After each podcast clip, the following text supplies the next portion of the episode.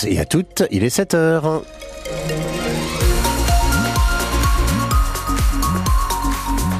Les infos avec Didier Charpin. Bonjour Didier. Bonjour Eric, bonjour à tous. Petite difficulté, léger ralentissement euh, signalé à l'instant sur la route de Lisieux en direction de Caen. Nous sommes à hauteur de Cagny. Bonne route. La météo, un mercredi mitigé, ciel couvert, quelques petites pluies possibles. Température entre 4 et 9 degrés ce matin jusqu'à 13 au meilleur de la journée. Une grève très suivie à l'usine Bosch de Mondeville. quelques 350 salariés, soit environ 70% des effectifs ont arrêté le travail. Les entrées sont bloquées dans ce site historiquement associé à l'industrie automobile, mais à l'avenir bien incertain. La direction a d'abord prévu un plan social visant à supprimer une centaine d'emplois avant un désengagement puisqu'elle cherche un repreneur. Deux candidats sont pressentis. Le groupe français Telma et la société allemande Mutares connu en France pour avoir pris le contrôle du groupe La spécialiste de la maison, mais avec de lourdes conséquences sociales selon Estelle Schneider, la représentante du personnel à l'usine Bosch de Mondeville toutes les usines et euh, magasins à la paire, très connus dans le bricolage, et qui employaient environ 3500 salariés. Donc ces 3500 salariés sont passés sous pavillon euh, Mutares et depuis vivent euh, un désastre, c'est-à-dire des conditions sociales très difficiles, des fossoyeurs de la question sociale. Or Bosch est un groupe social, c'est une fondation avec des valeurs fortes qu'ils ont toujours assumées. Notre combat premier, c'est déjà que Mutares ne mette pas un pied ici parce que Mutares, c'est la promesse du cauchemar. Telma, ce sont des gens qui ont des valeurs qui sont similaires aux nôtres. Alors d'un côté c'est le cauchemar, de l'autre c'est du rêve, mais à 53 ans de moyenne, on ne peut pas vivre d'amour et d'eau fraîche. Il y a trop de risques, donc il faut absolument que le groupe redéfinisse les contours du projet, qu'on se remette autour de la table et surtout Aujourd'hui, c'est la demande de tous les salariés qui nous assurent qu'ils n'iront pas à l'encontre de la volonté des salariés. des incertitudes donc pour l'avenir de Bosch à Mondeville. À 7h30, nous entendrons le directeur de l'usine. Toutes les infos à retrouver également sur francebleu.fr. La réaction, la région, pardon, hausse le ton contre la SNCF. Elle demande un meilleur entretien autour des voies ferrées. Un coup de gueule poussé après la pagaille de lundi. Ces nombreux retards provoqués par le vent, ces chutes d'arbres ou de branches sur les installations ferroviaires. Avec cette galère record pour 200 passagers d'un train Le Havre-Paris bloqué pendant 8h30 en pleine voie. Et la région n'y voit pas qu'une fatalité météo, mais plutôt la conséquence d'un mauvais entretien de la végétation autour des voies ferrées. Elle demande donc à SNCF réseau dont c'est la responsabilité. Des améliorations très rapides avec des arbres soit coupés, soit mieux élagués au bord des voies. Emmanuel Macron seul contre tous, à ne pas exclure euh, l'envoi de troupes occidentales en Ukraine. Cette simple éventualité prononcée par les chefs de l'État lundi soir a beaucoup fait réagir hier un peu partout dans le monde.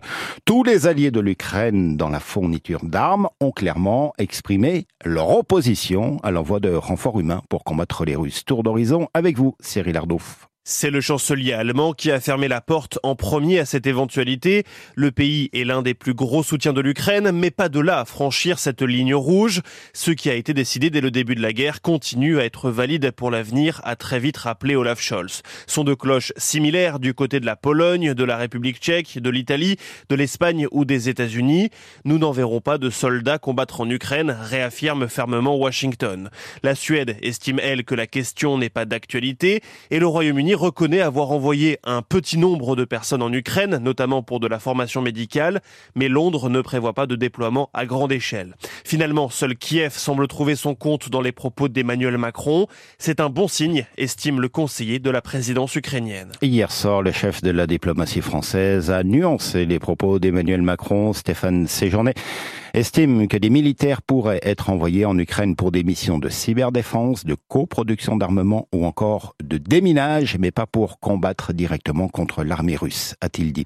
Donneront-ils leur feu vert Les sénateurs? Se prononcent aujourd'hui sur le projet de loi constitutionnelle d'inscrire l'IVG dans la Constitution, mais l'issue du vote est plutôt incertaine. Le président du Sénat, Gérard Larcher, s'était dit opposé à cette inscription du droit à l'avortement dans la Constitution. Il estime que ce droit n'est pas attaqué en France. Il y aura une chanson de la liberté pour le 80e anniversaire du débarquement. Initiative de la région qui a confié à deux jeunes artistes l'écriture et l'interprétation de ce titre en hommage aux combattants de la liberté. Deux artistes venus d'horizons différents. Il y a Sanita Alizada, jeune rappeuse afghane, Lauréate du prix Liberté en 2021 pour son combat contre les mariages forcés de jeunes filles afghanes. Et elle est associée au jeune Normand Kalimat qui s'est qui s'est occupé entre autres de la partie langue française de cette chanson. Collaboration inédite donc entre deux jeunes artistes assez peu connus du grand public, Louis Fontaine. Dans un des studios du cargo, Sonita Alizada est en pleine répétition. Une chanson en hommage aux combattants de la liberté, elle s'appellera Stand Up, se battre pour la liberté. Sonita a conscience de ce qu'elle représente à quelques mois des commémorations du D-Day. Maintenant, je comprends vraiment l'importance de ce sujet. Quand je suis arrivée en Normandie, j'ai visité des musées, je suis allée sur des plages du débarquement pour apprendre plus sur la Normandie et sur son histoire. Sous l'œil impressionné et passionné de Brusco, responsable de l'accompagnement ici au cargo. Non, non, on sent qu'il y a une énergie en tout cas qui est ultra positive et même, et même dans le morceau. Euh, voilà, on est sur des, quelque chose en tout cas qui illumine euh, et puis une artiste comme Sonita qui est très solaire, c'est vraiment cool. Une production commune puisqu'il y aura une touche française dans ce titre avec le rappeur slammer Kalimat. C'est sublimer le devoir de mémoire en créant du nouveau avec les générations actuelles. Comment dire, c'est comme ça qu'on transforme le futur aussi, en créant du nouveau. Le 4 juin prochain, ça sera le grand jour pour Sonita et Kalimat sur la scène du Zénith de Caen avec les jeunes de l'école de musique de Douvres, la Délivrande et une chorale de lycéens normands. Voilà quelques notes euh, et paroles de cette chanson de la liberté pour le 80e anniversaire euh, du débarquement. Toujours en vue de cet événement, la famille de Léon Gauthier se méfie de l'appétit commercial de certains champions du business. C'est une info France Bleu Normandie. Elle va protéger juridiquement le nom et l'image du dernier membre des commandos Kiefer, décédé en juillet dernier à Ouistreham. Toutes les explications tout à l'heure à 7h30. Allez, en football, un match historique pour l'équipe de France féminine. Pour la première fois, les Bleus disputent une grande finale internationale celle de la Ligue des Nations, des, la Ligue des Nations, un défi de taille contre les Espagnols, championnes du monde en titre, et qui auront aussi l'avantage de jouer à domicile. Cette finale se dispute à Séville, coup d'envoi 19h.